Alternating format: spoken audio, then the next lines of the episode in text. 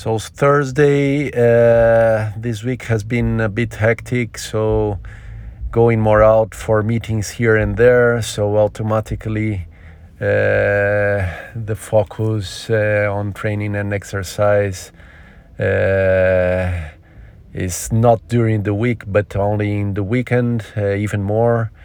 So uh, tomorrow, Friday, I think absolutely no possibility of doing.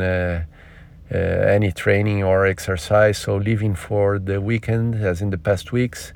So just uh, I will see if uh, in the evening I manage to do some exercise, functional exercise to get better prepared for my run on Saturday.